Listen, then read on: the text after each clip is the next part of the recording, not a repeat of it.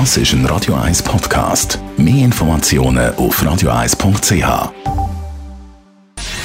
Gesundheit und Wissenschaft auf Radio 1. Unterstützt vom Kopfwehzentrum Irlande Zürich. www.kopfwww.ch wenn Sie gerne Speck, Schinken und Salami haben, dann könnte es sein, dass Sie später vergesslicher werden und krank. Eine neue Studie von Forschern aus den USA hat nämlich herausgefunden, dass Menschen, die zu viel verarbeitetes Fleisch essen, um 44 Prozent mehr an Demenz erkranken als andere. Dazu kommen aber auch noch andere Faktoren, wie zum Beispiel zu wenig Bewegung, zu wenig Früchte und Gemüse und zu viel Rauchen. Für gewisse Mediziner ist die Studie aber zu ungenau, aber egal ob Möglichkeit auf Demenz oder Gesundheit schaden tut wahrscheinlich ein bisschen weniger Aufschnitt sicher niemandem.